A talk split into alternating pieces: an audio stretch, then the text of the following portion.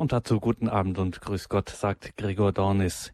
Die Gebote der Gelassenheit, die zehn Gebote der Gelassenheit des heiligen Johannes des 23. Heute wieder Thema hier in dieser Sendung mit Spiritual Andreas Brüstle aus Freiburg. Wie für unsere Zeit gemacht, kann man sagen, diese Gebote der Gelassenheit Gelassenheit in einem tiefen, nicht nur alltäglichen, sondern durchaus auch geistlichen Sinn. Das ist in diesen Tagen, so scheint es, ganz besonders schwer und zugleich angesagt und nötig. Und deswegen freuen wir uns, dass wir jetzt hier diese Stunde Zeit haben, uns diesen zehn Geboten in einem dritten Teil zu widmen. Freuen uns, dass wir dazu wieder verbunden sind mit dem Freiburger Spiritual Andreas Brüstle. Dort haben wir ihn am Telefon. Grüße Gott und guten Abend nach Freiburg, Spiritual Brüstle Hörerinnen, liebe Hörer, schön, dass wir heute Abend wieder miteinander verbunden sind. In den letzten drei Monaten Spiritual Brüstel haben uns diese zehn Gebote der Gelassenheit ja auf einen geistlichen Weg gebracht. Heute geht es weiter mit dem siebten Gebot. Im Wortlaut heißt das, nur für heute werde ich mir ein genaues Programm vornehmen, auch wenn ich mich nicht genau daran halten werde. Ich werde den Tag planen. Ich werde mich besonders vor zwei Übeln hüten, nämlich vor der Hetze und vor der Unentschlossenheit. Spiritual Brüstle, was kann uns denn dieses Gebot der Gelassenheit heute geistlich mit auf den Weg geben? Ja, tasten wir heute Abend ein wenig wieder weiter und ähm, machen uns da wieder auf den Weg. Ich sage gerade so als eine kleine Zusammenfassung noch, welche Wege der Gelassenheit wir bisher zurückgelegt haben. Also das war die Frage nach der Gelassenheit im eigenen Leben. Dann haben wir geschaut, wie geht es denn, gelassen zu sein. Da sind wir darauf gestoßen, dass dieser Johannes der 23. sagt, wenn ich sorgfältig meine Dinge tue, dann werde ich einfach gelassener durch den Alltag gehen. Wir waren unterwegs mit der Frage Gelassenheit und Glück. Kann ich glücklich werden, wenn ich geistlich gelassen lebe? Die Gelassenheit im Blick auf den Realismus, also der Blick, gelassen zu leben, wenn ich die Dinge so betrachte, wie sie sind und nicht, wie ich sie gerne hätte. Dann war ein Blick in die Heilige Schrift, gelassen werden durch das Lesen guter Lektüre und der Heiligen Schrift. Gelassenheit einfach, indem ich das tue, was in mir lebt, nämlich im Handeln, also wozu treibt mich mein christliches Handeln? Und dann schließlich noch zu dieser Frage, wo muss ich mich manchmal auch überwinden, um etwas zu tun, damit ich in meinem Leben geistlich vorankomme. So ist der Stand also bisher bei den letzten beiden anderen Sendungen. Jetzt, also wo es darum geht, nur für heute will ich mir ein genaues Programm vornehmen, sagt Johannes der 23. Und ich glaube, er hat irgendwie recht. Manchmal ist es ja so, dass ein Tag so vergeht, Stunde um Stunde, und am Abend, da fragt man sich, also so geht es mir zumindest auch manchmal, wenn ich mich dann frage, was hast du denn heute den lieben langen Tag geschafft, von morgens 6 Uhr oder 7 Uhr oder 8 Uhr oder 9 Uhr bis abends irgendwann spät in die Nacht. Was ist denn unterm Strich rausgekommen? Manchmal hat man sich da verzettelt oder manchmal fragt man sich, wo sind die Stunden des Tages eigentlich hingegangen? Johannes der 23. Er sagt damit, der Tag also nicht so einfach vor sich hin geht, so Stunde um Stunde. Da ist es sinnvoll, ein Programm zu machen. Und zwar mit dem Ziel, also nicht um des Programmes willen, dass ich halt einen vollen Terminkalender oder so habe, sondern um eine innere Klarheit zu finden. Also eine Klarheit auch in der Terminvergabe, was ist wichtig, wofür will ich mich einsetzen. Das scheint wohl nicht ganz auszureichen, sondern es geht auch darum, neben dem Terminkalender noch mir selber, zum Beispiel am Morgen eines Tages oder über eine Woche hinweg klar zu werden, wie möchte ich in diesem Tag oder in dieser Woche aus dem Geist des Evangeliums leben, also Klarheit und Entschiedenheit zu bekommen. Das sind so zwei Punkte, die Johannes dem 23. unheimlich wichtig wurden in diesem Punkt.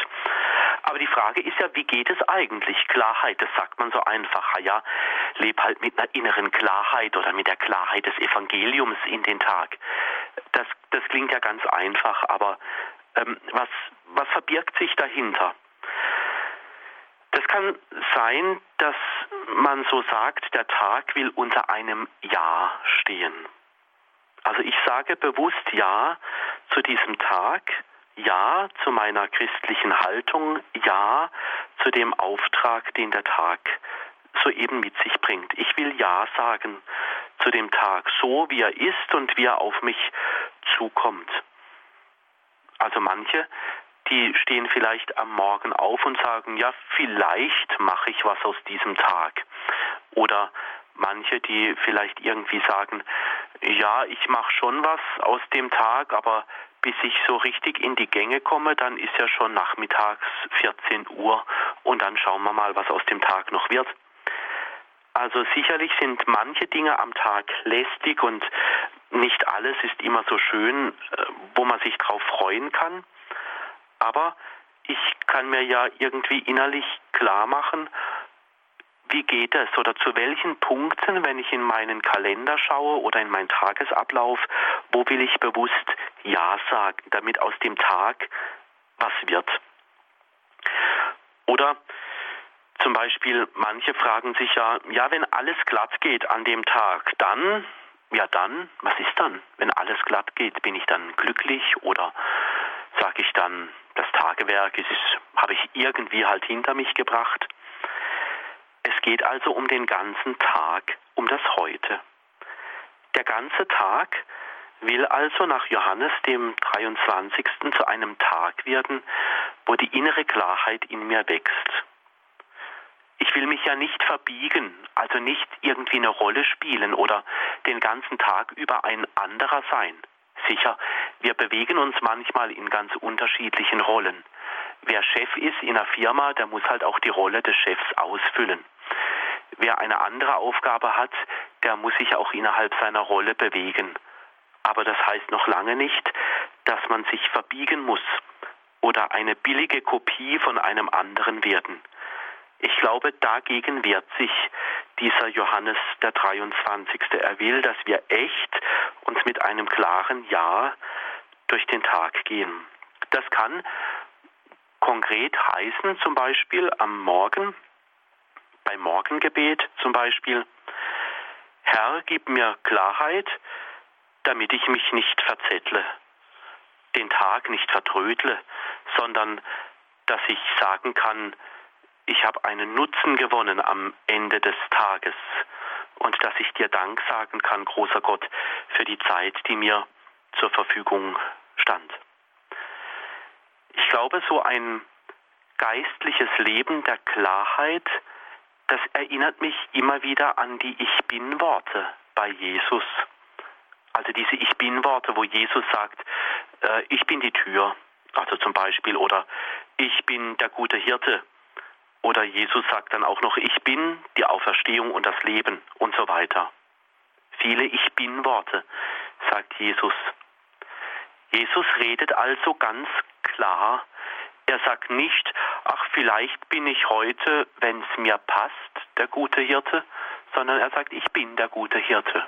Also mit einer inneren Kraft, mit einer inneren Klarheit gibt er dieses Zeugnis von sich selber. Er weiß, was er will. Er will Hirte sein oder er will Tür sein. Er will Auferstehung und Leben sein. Er weiß also, was er will und er weiß, wofür er da ist, was sein Lebensauftrag ist. Also man kann sagen, innerlich ist Jesus klar auf seinem Weg und durch die Stunden des Tages. Vielleicht helfen uns so persönliche Ich bin Worte auch für unseren Alltag. Ich bin heute zum Beispiel ein guter Chef. Ich bin heute zum Beispiel jemand, der seine Arbeit gut machen will. Ich bin einer, der heute sich etwas Zeit nehmen will fürs Gebet. Also ich glaube, innere Klarheit braucht Ich bin Typen, so wie Jesus, und nicht vielleicht Typen oder so bayerisch gesagt, schauen wir mal Typen. Das Wort Jesu heißt ich bin, also eine Klarheit. Und sicherlich hat Jesus auf dem Weg, als Jesus diese Ich bin Worte gesagt hat zu seinen Jüngern, auch gemerkt, dass die Jünger Lebensdurst haben und vielleicht wollten sie vielleicht bei Jesus auch ein bisschen Sensation haben, ein bisschen Action. Dieser Lebensdurst, das haben aber die Jünger in der Nähe zu Jesus dann erfahren, der wird dann gestillt, als sie erfahren haben und die innere Klarheit gefunden haben, den inneren Plan. Ich bin innerlich bei Jesus zu Hause. Ich gehöre zu Jesus. Er sagt klare Worte. Ich bin Worte. Jesus hat in seiner Umgebung immer eine geistliche Klarheit geschaffen, wo man gespürt hat, Jesus plant nicht einfach ziellos so in die Welt hinein oder er lebt nicht einfach in die Welt hinein, sondern er hat seinen inneren Plan hier von Gott, dass sein Tag und sein Leben ganz von Gott herkommen. Also Jesus lebt in seinen Worten und Taten diese geistliche Klarheit. Worte und Taten, das sind die Dinge, die zum Plan Jesu gehören, zu seiner inneren Klarheit. Worte und Taten. Ich glaube, so für uns, wenn wir diese Gebote der Gelassenheit und dieses Vertrauen auf diese innere Klarheit leben, kann so ein Punkt sein, wo wir uns tagsüber mal dran erinnern, wo waren denn meine Worte und meine Taten identisch? Ich sage oft immer gerne ein Beispiel, wo das nicht identisch ist. Also wenn man jemandem begegnet und sagt, guten Tag, ich freue mich, dich heute zu sehen.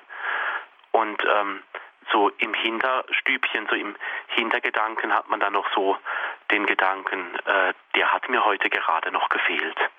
Also da ist Wort und Tat nicht identisch. Ich sage, schön dich zu sehen, aber ich denke dabei, ähm, bleib mir doch lieber fort. Bei Jesus und im geistlichen Leben eine innere Klarheit schafft, wo Wort und Tat, soweit es uns Menschen möglich ist, in Einklang sind.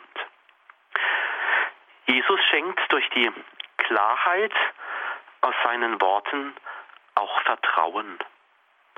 Also wer ihn gehört hat, wer Jesus gehört hat, der hat gespürt, so wie er redet, so wie er auftritt, so wie er handelt, also das, was er macht, ich glaube, mir bleibt nichts anderes übrig, als ihm zu vertrauen. Der ist echt. Und ich stelle mir oft vor, wenn ich in der Bibel lese, dann stelle ich mir oft vor, wenn es heißt, Jesus sagt, ich stelle mir oft vor, wie hat das wohl Jesus gesagt? Mit welchem Tonfall? Mit wie viel Güte und mit wie viel Barmherzigkeit in seinen Worten? Und das tut doch auch gut, eine solche innere Klarheit von Jesus zu haben. Weil manchmal sind wir schon sehr besorgt um uns selber, wo es darum geht, also dass wir nicht zur Ruhe kommen. Irgendetwas treibt uns um, innerlich sind wir unruhig. Und da tut es uns gut, uns an diese Klarheit von Jesus zu erinnern. So wie bei ihm Wort und Tat also ganz identisch waren, also so ganz echt. Oder wo diese Klarheit auch in den Ich bin Worten vorkommt. Aus Jesus da schöpfen die Menschen richtig Vertrauen. Und sie können ihm nur vertrauen, weil Jesus klar ist. Also Jesus hat die Leute nicht hinter das Licht geführt. Er hat nicht A gesagt und dann B gemacht. Und ich glaube, daran will Johannes der 23. auch anknüpfen, wenn er sagt, es braucht da eine Klarheit. Manchmal Vielleicht kennen Sie das auch, am Telefon passiert es oft, wo auch die innere Klarheit fehlt. Passiert mir manchmal auch, ich bin dann am Telefon, nehme ab, melde mich und dann beginnt gleich jemand zu reden, ich weiß noch gar nicht, wer dran ist. Hat sich jemand gar nicht vorgestellt und im Laufe dieses Redeflusses, da muss ich mir zuerst mal die Frage stellen, worum geht es denn eigentlich? Was will denn jetzt der oder die von mir gerade so am Telefon oder in einem Gespräch? Also die Frage, worum geht es eigentlich in meinem Leben? Die steckt da auch dahinter bei Johannes dem 23. in diesem Gebot. Also nicht heute so und morgen anders. Das Leben Jesu hat also seinen Plan und so darf auch mein Leben einen Plan haben. Jesus hat sich in seinem Leben nicht verzettelt, sondern er hat diese Klarheit bis zum Schluss durchgelebt, also bis zu Tod, bis zum Kreuz, aber auch die innere Klarheit mit der Hoffnung auf Leben bis hin zur Auferstehung. Er weiß, wofür er heute unterwegs ist. Und dann ist da noch etwas drin in diesem Gebot des Johannes dem 23. Er will uns zur Planung ermutigen, so schreibt er in seinem Gebot. Ich kann mir vom Glauben her, also beim Gehen zur Arbeit, innerlich klar werden, dass ich mich heute nicht verzetteln möchte. Das ist eine Art der Planung. Zum Beispiel im Zug oder in der S-Bahn oder in der U-Bahn oder im Straßenverkehr mir unterwegs zur Arbeit zu sagen, heute will ich mich nicht verzetteln. Ich will nicht einfach in den Tag hinein arbeiten oder leben, sondern ich will eine Klarheit heute haben. Nicht bei der Arbeit und auch dort, wo es darum geht, ein anderer zu sein als der, der ich eigentlich bin. Auch das kann eine Klarheit sein. Ich will ich sein heute. Oder ich will Christ sein heute. Ich will also auch planen beim Morgengebet oder auf dem Weg zur Arbeit oder irgendwohin. Ich will heute auch zu meinem Christsein stehen. Herr, gib mir die Kraft um Klarheit, mein Leben heute so zu planen, dass es für dich einen Nutzen bringt. Ich sage Ihnen jetzt noch ein, ein persönliches Beispiel. Wir sind ja jetzt über Radio verbunden. Ich würde es jetzt nicht fertigbringen, eine Stunde einfach so zu reden. Ich habe auch einen Plan. Während ich hier jetzt am Telefon bin, dann habe ich einen Zettel vor mir, da stehen Stichworte drauf. Also, dass ich nicht einfach so planlos daherrede. Ich muss mir zum Beispiel einen Stichwortzettel machen, was ich Ihnen heute Abend auf den Weg geben will so manche Bibelstelle, die ich immer manchmal so ganz gescheit daher sage, die habe ich mir vorher auch notiert. Ich habe mir auch einen Plan gemacht, damit dieser geistliche Vortrag, unser geistlicher Abend ein wenig Struktur bekommt und dass ich sie mitnehmen kann auf diesem Weg. Also das ist auch meine Art zu planen. Und da kommt es auch darauf an, sich nicht hetzen zu lassen. In aller Ruhe die Dinge zu bedenken, sich nicht vorantreiben zu lassen und nicht in Hektik zu kommen. Johannes, der 23. sagt, dass es ein Übel gibt, nämlich sich hetzen zu lassen, in Hektik zu geraten.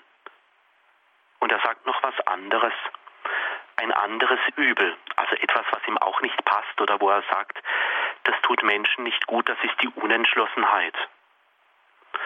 Es geht bei diesem Gebot auch um die Gelassenheit, sich zu entscheiden. Wenn ich unentschlossen bin, dann werde ich Schwierigkeiten haben, mein Ziel zu erreichen. Ganz klar, wenn ich eine Wanderung mache und nicht weiß, wo ich hin will, dann lande ich irgendwo auf dem freien Feld oder hier im Schwarzwald vielleicht irgendwo zwischen den Bäumen, aber ich weiß nicht, wo ich bin oder wo ich hin will. Ich muss also ein Ziel haben, mich entscheiden können. Unentschlossene Wanderer, die landen irgendwo, aber nur nicht am Ziel. Entschieden zu sein, das hilft geistlich voranzuschreiten, meint Johannes der 23.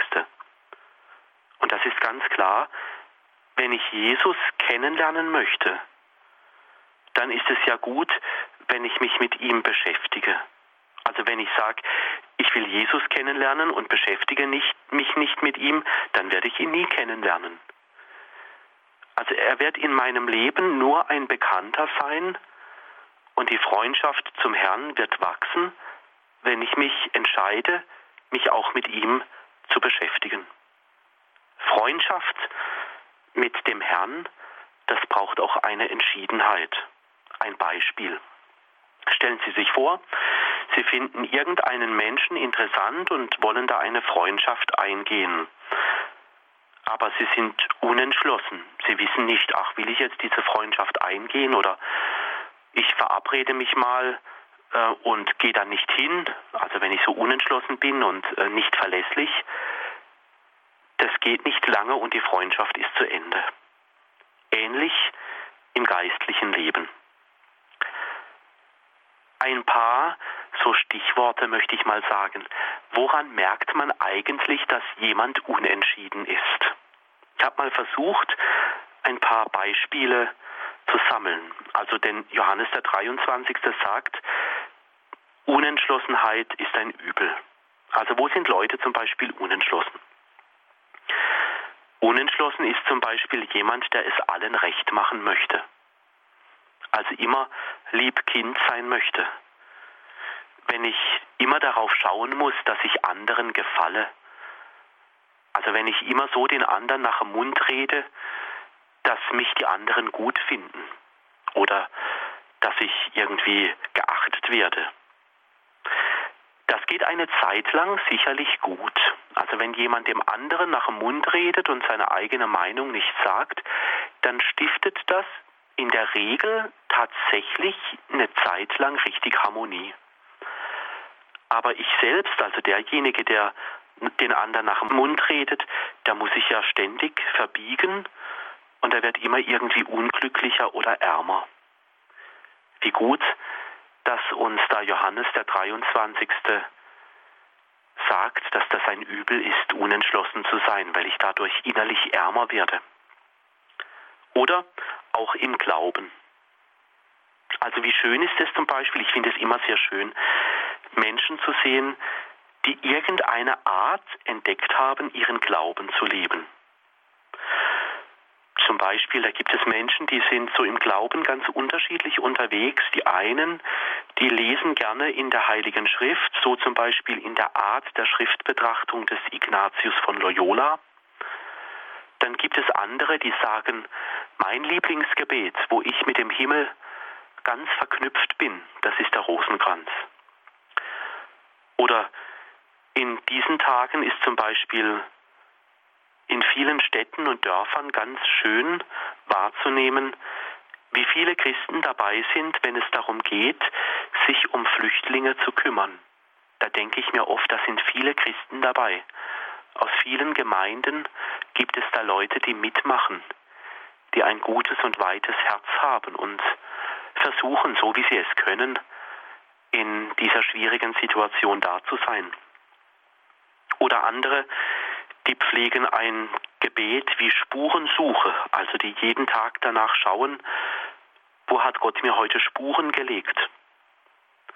Ich finde das schön, wenn Menschen auch im geistlichen Leben entschieden sind und wissen, in welcher Gebetsart sie zum Beispiel zu Hause sind oder etwas für sich entdecken. Das muss nicht dauerhaft sein, sondern so, dass sich immer wieder eine neue Gebetsart, eine neue Verknüpfung mit dem Himmel findet. Johannes der 23. meint also, dass, dass so eine Unentschiedenheit, eine Unentschlossenheit, die bremst unser Leben aus und die, die lähmt unser Leben eine Art der Unentschiedenheit im Alltag.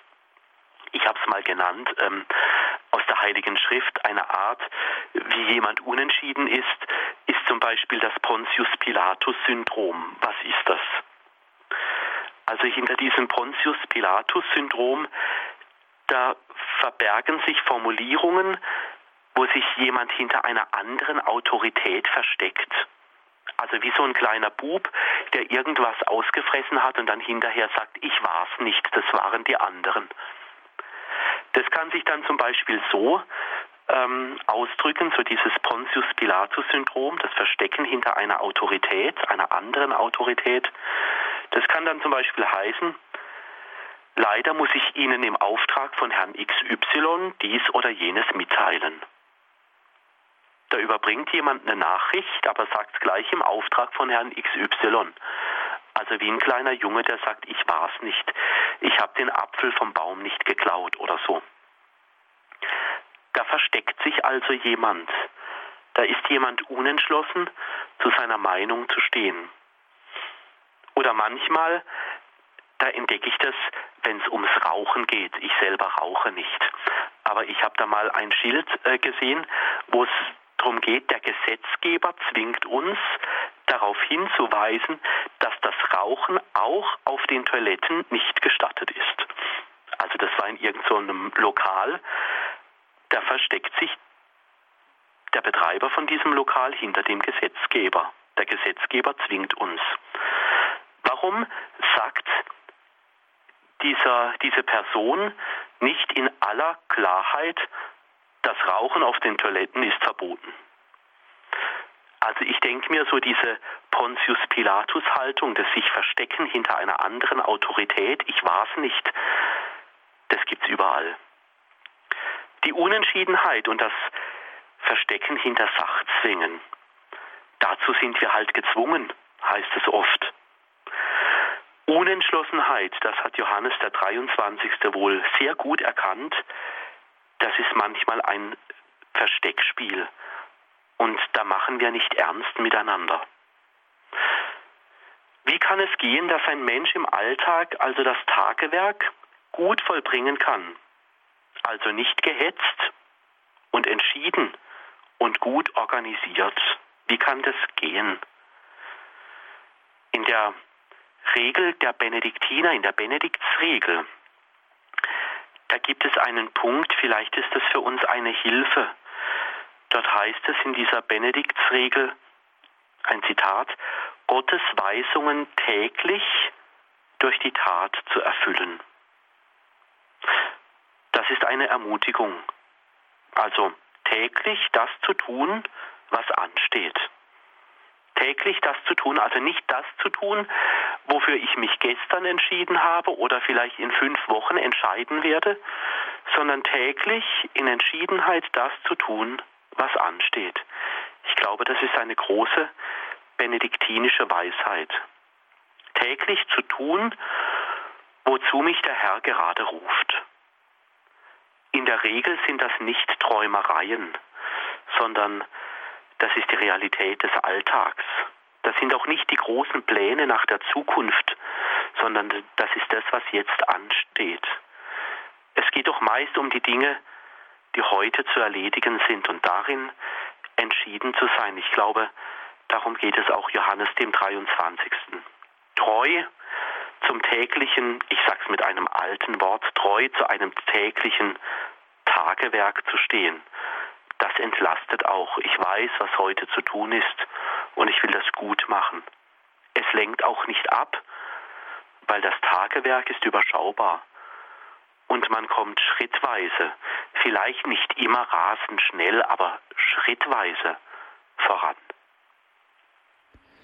Nur für heute werde ich mir ein genaues Programm vornehmen, auch wenn ich mich nicht genau daran halten werde. Ich werde den Tag planen und werde mich besonders vor zwei Übeln hüten, vor der Hetze und vor der Unentschlossenheit. Eines der zehn Gebote der Gelassenheit des heiligen Johannes des 23., die heute Thema der Betrachtungen wieder von Spiritual Andreas Brüstler aus Freiburg sind. Und wir hören uns gleich wieder nach einer kurzen Musik. Musik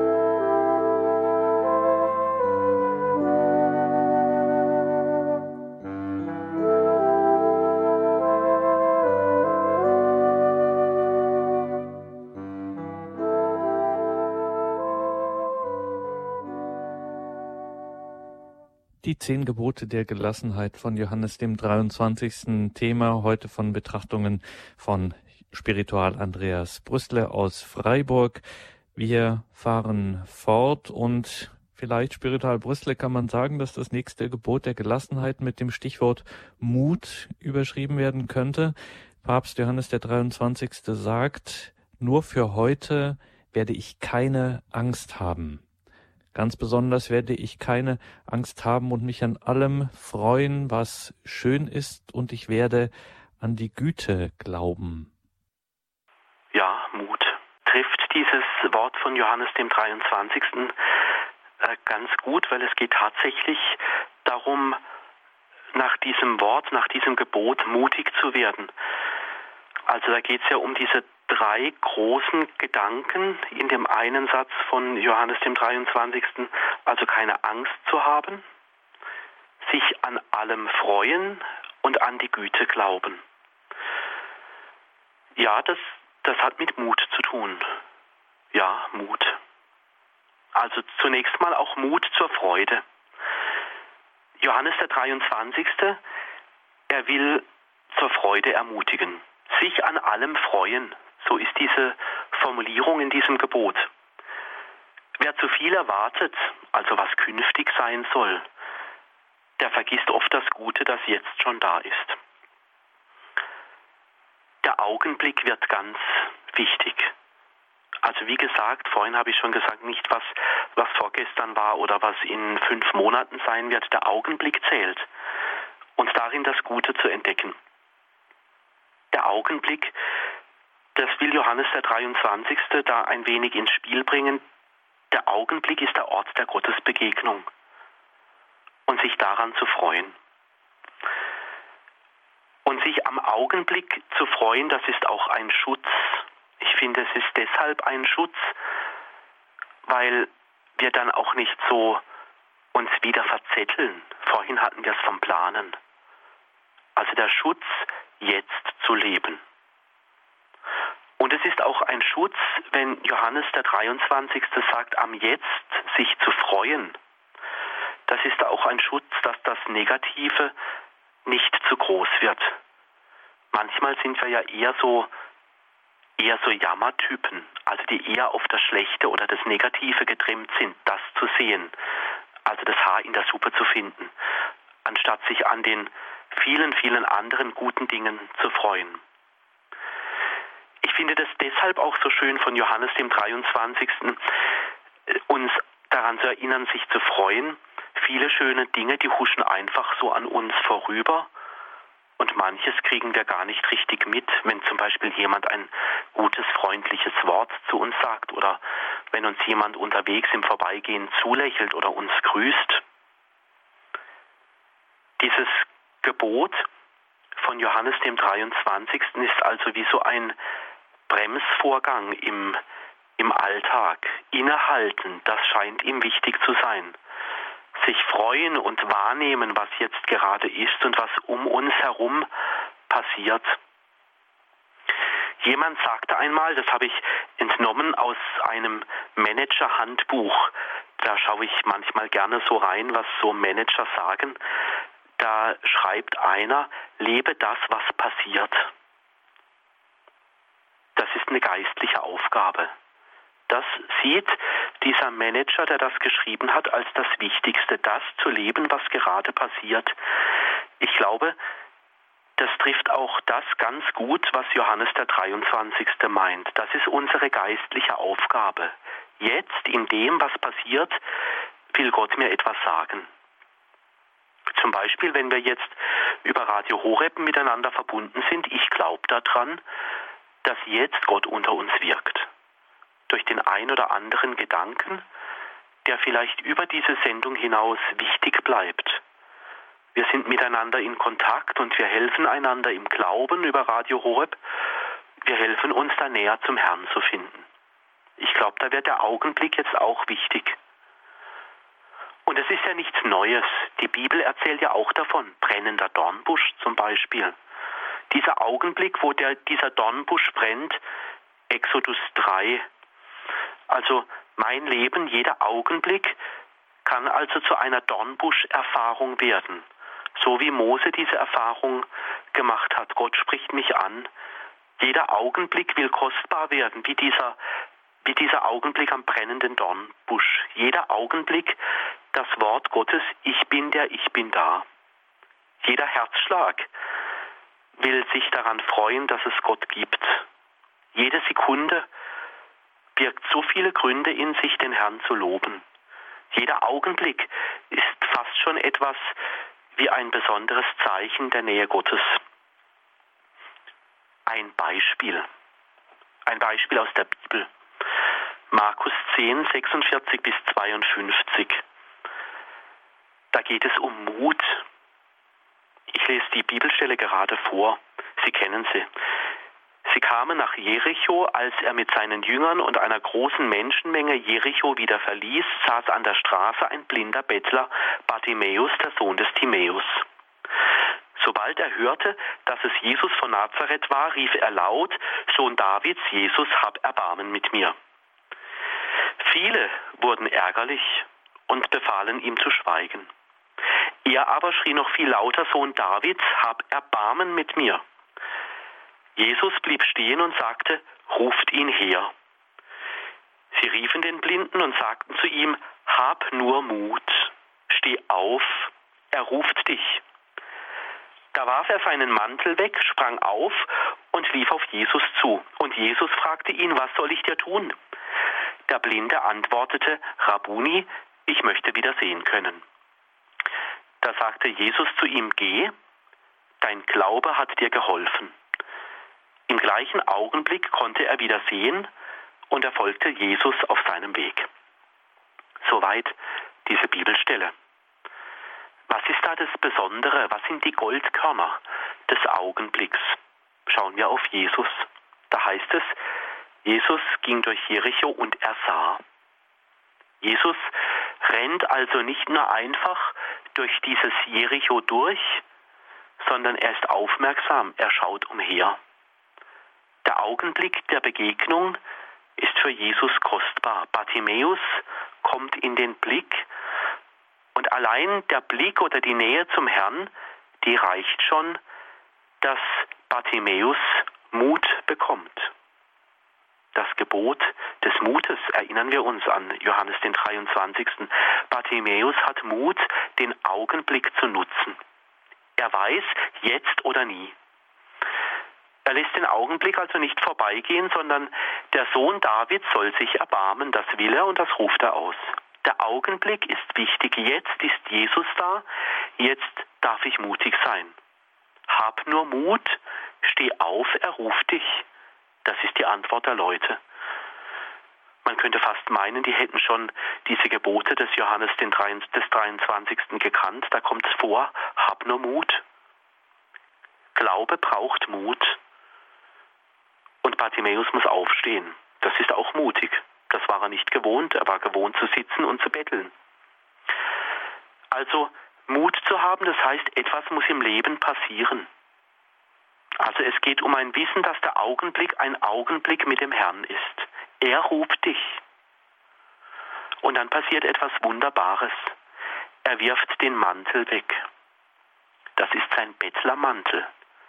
Er wirft ihn einfach weg. Er weiß, sein Mut wird von Jesus belohnt. Er wird also frei vom Betteln, von dieser Abhängigkeit. Er braucht den Bettlermantel in diesem mutigen Augenblick mit Jesus überhaupt nicht mehr. Dort, wo jemand auch nur einen kleinen Moment Mut hat, das hat Konsequenzen. Bartimäus springt auf, Jesus fragt ihn, also so quasi wie diese Begegnung fruchtbar werden kann, was soll ich dir tun? Und der Mut des Augenblicks ist, dass Bartimäus sagt, was er braucht, die Heilung. Ich glaube, Bartimäus hat diesen Augenblick in seinem ganzen Leben, wo er Mut gehabt hat, das zu sagen, nicht mehr vergessen. Also Bartimäus hat quasi gelebt, was hinter diesem Gebot von Johannes dem 23. steckt. Heute will ich an die Güte Gottes glauben so sagt Johannes der 23. Heute ist der Tag der Güte Gottes. Es ist enorm, dass Bartimäus an die Güte und die Barmherzigkeit Gottes in diesem Moment geglaubt hat. Vielleicht ist das noch das größere Wunder als die Heilung. Ich wünsche uns in unserem Leben auch solchen Bartimäus Mut und Bartimäus Glauben an die Güte Gottes. Zu glauben, Gott ist gütig heute zu mir. Oft ist das so weit weg, dieses Vertrauen auf die Güte.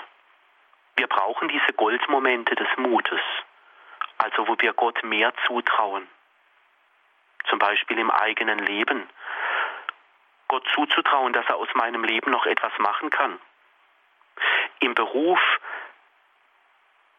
dass ich mir zutraue, etwas aus meinem Beruf zu machen, mich zum Beispiel weiter zu qualifizieren oder so.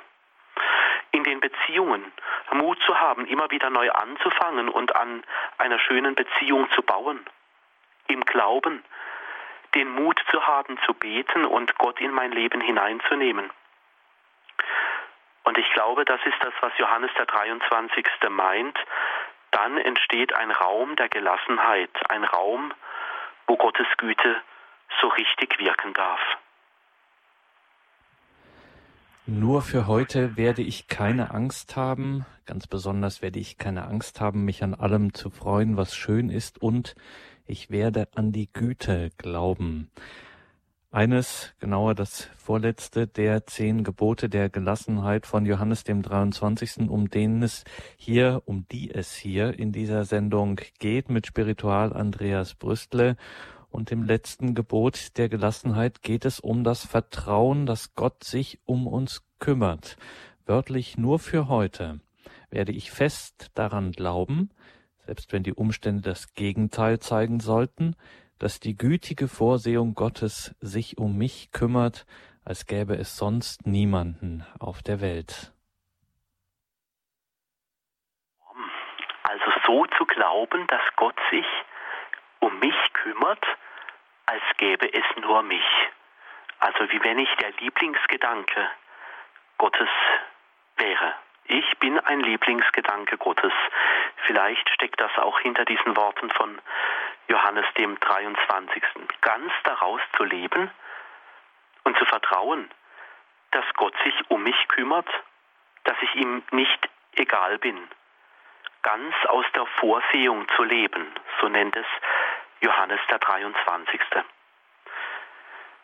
Und das ist ein schöner Gedanke, der immer wieder vorkommt. Den hat die Kirche immer wieder neu lebendig werden lassen. Ich lese Ihnen mal was vor aus einem Text aus dem Zweiten Vatikanum, Gaudium et Spes Nummer 11. Da geht es darum, wie Gott sich um uns kümmert.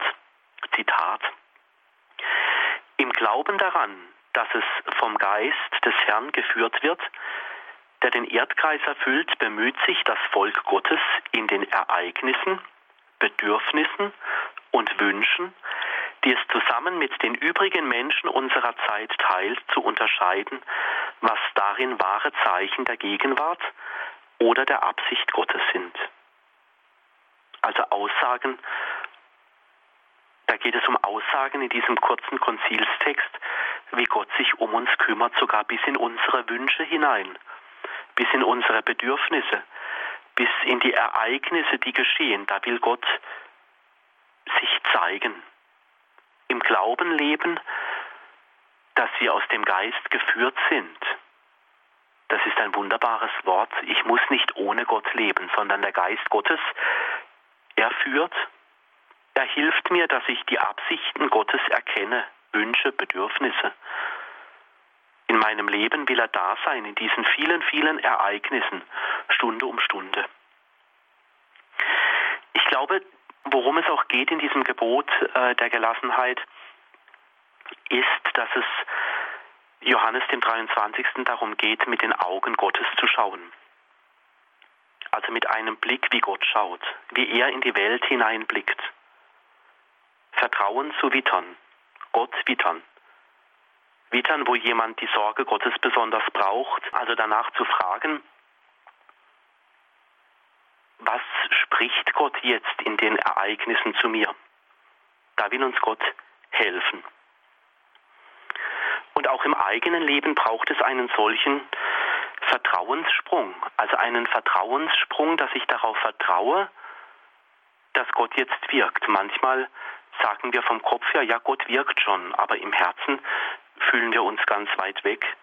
Da braucht es, denke ich, jeden Tag einen Vertrauenssprung, in dieses Leben mit Gott hinein, in dieses Vertrauen, dass Gott doch schon da ist und sich um uns kümmert und für uns sorgt, also dass wir aus der Vorsehung leben. Und dieses Leben aus der Vorsehung, dass Gott uns, sich um uns kümmert, da müssen wir wach sein. unsere Sinne schärfen, damit wir das erkennen. Beispiel, unsere Augen. Also unsere Augen aufzumachen, wo um mich herum etwas passiert, was ganz dem Willen Gottes entspricht. Die Ohren zu spitzen, also zu hören, was passiert in der Welt, wo irgendwie Menschen gütig und friedvoll miteinander sind. Da geht es um den Mund. Wo bin ich also selber einer, der vertrauensvolle Worte sagt? Oder um das Herz. Wer hat in meinem Herzen eigentlich Platz? Wem schenke ich Vertrauen? Wer darf in meinem Herzen ein Zuhause finden? Das Leben mit Gott das ist, denke ich, auch noch ein Gewinn von Papst Johannes dem 23. aus diesen Geboten. Das Leben mit Gott, das lebt man nie für sich alleine, sondern immer dort, wo ich auch spüre, andere sind in das Kümmern Gottes mit einbezogen. Ich denke da oft bei den Fürbitten in der heiligen Messe daran. Also ich lebe nicht nur mit Gott, sondern Gott kümmert sich auch um andere, die ihn genauso brauchen. In den Fürbitten der Eucharistiefeier ist da immer ganz viel Platz, wenn wir darum beten, für diejenigen, die in der Verkündigung des Evangeliums tätig sind, für diejenigen, die krank sind, für diejenigen, die Not lindern. Da erinnern wir uns daran, dass wir nicht nur für uns selber leben, sondern auch, dass Gottes Güte anderen gelten soll. Also Johannes der 23. errechnet damit, dass Gott in unsere Zeit hineinspricht. Er wendet sich uns zu. Gott legt uns Spuren, dass wir ihn erkennen. Und diese Spurensuche, ich sage das immer gerne etwas äh, scherzhaft, die Spuren Gottes zu erkennen, das ist Nasenarbeit, also so mit der Nase zu arbeiten. Wer Spuren erkennen will, so im Wald, der muss sich halt manchmal bücken, also die Nase zur Erde halten damit er dann richtig sehen kann. Er muss wittern, riechen, manchmal die Nase ganz tief auf die Erde halten. Ich denke, wir Christen in unserem geistlichen Leben sind manchmal so wie spirituelle Indianer, also die lernen dürfen im Glauben Spuren zu lesen von Gott her. Das meint, meine ich, der Papst Johannes der 23. Der heutige Tag ist also eine Spur. Wo habe ich heute das Wirken Gottes gemerkt? Das ist so eine Frage, die stelle ich mir jeden Abend, so kurz vorm zu, zu Bett gehen. Wo habe ich heute Gottes Wirken gemerkt, gespürt? Das geht natürlich nur, wenn ich mich entsprechend disponiere. Also wenn ich mich dazu bereite, mich ausrichte, bereithalte. Wenn ich nicht damit rechne, dass Gott wirkt oder dass er mir Wege zeigt. Wenn ich sage, Gott kann das nicht oder Gott macht es sowieso nicht oder Gott hört eh mein Gebet nicht, dann wird es mir auch nicht gelingen, Spuren Gottes zu suchen und zu finden. Und ich glaube, Johannes, der 23., errechnet richtig damit, dass Gott in unser Leben hineinspricht. Dass Gott da ist und sich finden lässt in unserem Beten, in unserem Nachsinnen und in unserem Unterscheiden. Und ich glaube, das ist das Schöne beim Johannes dem 23., diesem großartigen Papst, dass er sagt in diesem Gebot, alles beginnt mit dem Vertrauen. Das kann zum Beispiel konkret bedeuten, dieses Leben mit dem Vertrauen, wo habe ich heute geöffnete Türen entdeckt? Ich meine damit, wo sind mir Wege von Gott gezeigt worden? Wo hat mir Gott heute eine Tür aufgemacht? zu einem Menschen, mit dem ich vielleicht sonst nie rede, wo Gott mir eine Tür aufgemacht hat in einer Situation, wo ich mit meinem Latein schon lange am Ende war und doch noch neue Wege aufgegangen sind. Das ist das Großartige von diesem Papst. Er glaubt daran, dass Gott sich finden lässt in den Spuren, dass Gott sich um uns kümmert, dass das Kümmern Gottes kein Ende hat. Es scheint also, bisweilen so zu sein, wie das dieser Papst sagt, dass Gott alles für uns tut, wirklich alles. Und darüber dürfen wir uns freuen, richtig verkosten, wie Gott sich kümmert, wahrnehmen, wie Gott sich um uns kümmert und hoffen, dass er sich auch um andere kümmert, die seine Nähe und seine Hilfe brauchen. Dieses Vertrauen auf das Kümmern Gottes, also auf die Vorsehung, die ist ja auch ganz viel da in biblischen Texten ein Beispiel. Lukas 24, Vers 26. Jesus erklärt die Auferstehung und er sagt, musste nicht all das geschehen. Musste nicht all das geschehen. Jesus selber macht in seinem Leben Spurensuche. Er sucht selber Spuren nach der Treue Gottes. Und er kramt da mit den Jüngern, die die Auferstehung noch nicht kapiert haben, zusammen im Alten Testament herum. Er sucht Anknüpfungspunkte, wo, wo sie Spuren suchen, dass Gott doch niemanden fallen lässt, dass Gott niemand, dass Gott nicht will, dass, dass jemand tot ist, sondern dass er lebt. Musste nicht all das geschehen. Also Jesus selber macht diese Nasenarbeit, diese Indianertätigkeit der Spurensuche Gottes. Musste nicht all das geschehen. Und darin, auch der Römerbrief sagt es, und darin dann das Vertrauen auf Gott erkennt. Also, wo der Römerbrief im achten Kapitel sagt, dass Gott doch alles bei denen, die ihn lieben, zum Guten führt. Gott legt Spuren zum Guten. Ich glaube, bei Papst Johannes dem 23. das ist ein Mann mit einem ganz großen und unerschütterlichen Vertrauen. Er glaubt daran, dass Gottes Liebe ganz treu ist zu uns Menschen. Und das macht mir Mut, dass es einen gibt, der das ins Wort bringt, dass es einen Mitglaubenden gibt, einen Mitbruder in diesem Papst Johannes dem 23. einer, der Jesus genauso kennt und der von ihm Zeugnis gibt. Sicherlich ist es nicht immer einfach zu verstehen oder zu leben, dieses Vertrauen. Aber in schweren Stunden erinnere ich mich immer gerne daran, an diese Erzählungen der Bibel, dass, dass dieses Vertrauen Wirklichkeit geworden ist bei denen, die mit Gott einen Weg gegangen sind.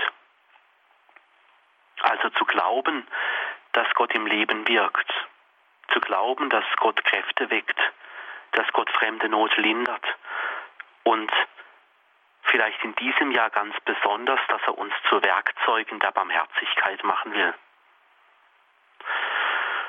Und alles nur für heute. So sagt Papst Johannes der 23. Nur für heute. Das entlastet. Ich muss also nicht die großen Pläne machen, mich nicht überfordern. Nur für heute. Heute sind die Menschen, also mit denen ich zu tun habe. Das ist mein Heute. Heute. Das sind die Dinge, die ich heute umgesetzt habe. Nicht mehr, aber auch nicht weniger. Das Heute, das ist das Vertrauen, das ich heute bei Jesus gespürt habe. Vielleicht einen kurzen Augenblick in einer Gebetszeit, ich weiß es nicht, oder in einer Begegnung. Das Heute, das sind die Stunden, die meine kostbare Lebenszeit sind. Das heute, das ist die Situation, wo mir heute neue Türen geöffnet wurden. Das heute, von dem Papst Johannes der 23. spricht, das ist vielleicht auch ein Neuanfang, den ich heute gemacht habe. Vielleicht habe ich heute mein Leben geändert. Das heute, mit dem er jedes der Gebote beginnt, nur für heute. Vielleicht ist das heute ein Bibelwort, das in mir nachklingt.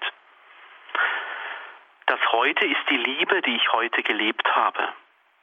Das heute, für mich ist es oft die Kraft der Eucharistie, die ich heute empfangen habe.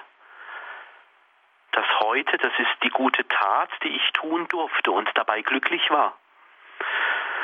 Oder auch das heute, das ist die Bitte um Verzeihung, damit neues Vertrauen möglich wurde, wo eine menschliche Beziehung irgendwie in Schwierigkeiten geraten ist. Heute, nur für heute. Der Ort, an dem Gott wirkt, das ist heute. Ich bin richtig dankbar, dass dieser große Papst, Johannes der 23., diese zehn Gebote der Gelassenheit formuliert hat und damit zum Ausdruck bringt, dass jeder Moment und jeder Tag so ganz wertvoll ist.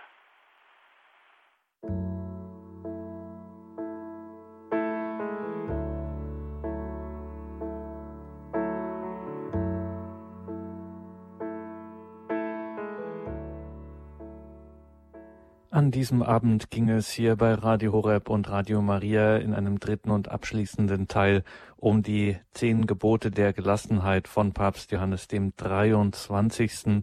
Wir hörten dazu Betrachtungen von Spiritual Andreas Brüstler aus Freiburg. Von diesen seinen Gedanken gibt es eine CD als Audiomitschnitt ganz klassisch zu bestellen bei unserem CD-Dienst oder Sie schauen morgen im Laufe des Tages auf horeb.org, da wird das dann auch in unserem Podcast- und Download-Bereich stehen und für Sie online abrufbar sein. horeb.org. Hier im Programm folgt jetzt um 21.40 Uhr die Komplett. Wir beten das Nachtgebet der Kirche und schalten dazu nach Münster zu Pfarrer Robert Schmenk.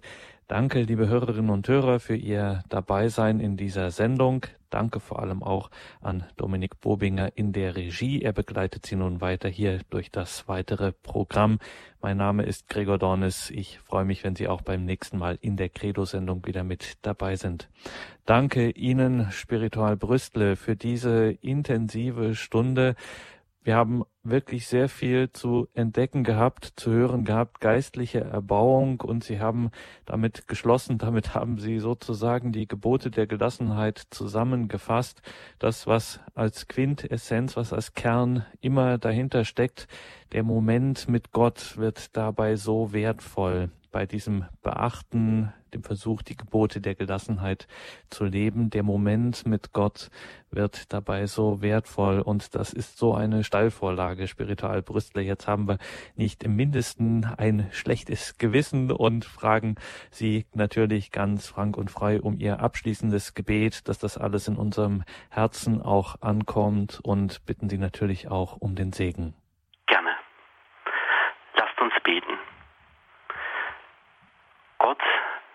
Gott des Lebens, Gott, der uns Spuren legt. Du schenkst uns so viele wertvolle Momente in unserem Leben. Und dafür danken wir dir. Besonders danken wir dir für Papst Johannes den 23., der uns zehn Hinweise gegeben haben, wie wir dich tiefer erkennen können, mitten in unserem Alltag. Segne alle wertvollen Momente. Segne alle Menschen, die bei Radio Horeb und Radio Maria uns diese wertvollen Momente weiterschenken. Segne alle, die diesen Segen besonders brauchen, Kranke, Einsame, Suchende. Und so segne du uns Gott, Vater, Sohn und Heiliger Geist. Amen. Amen.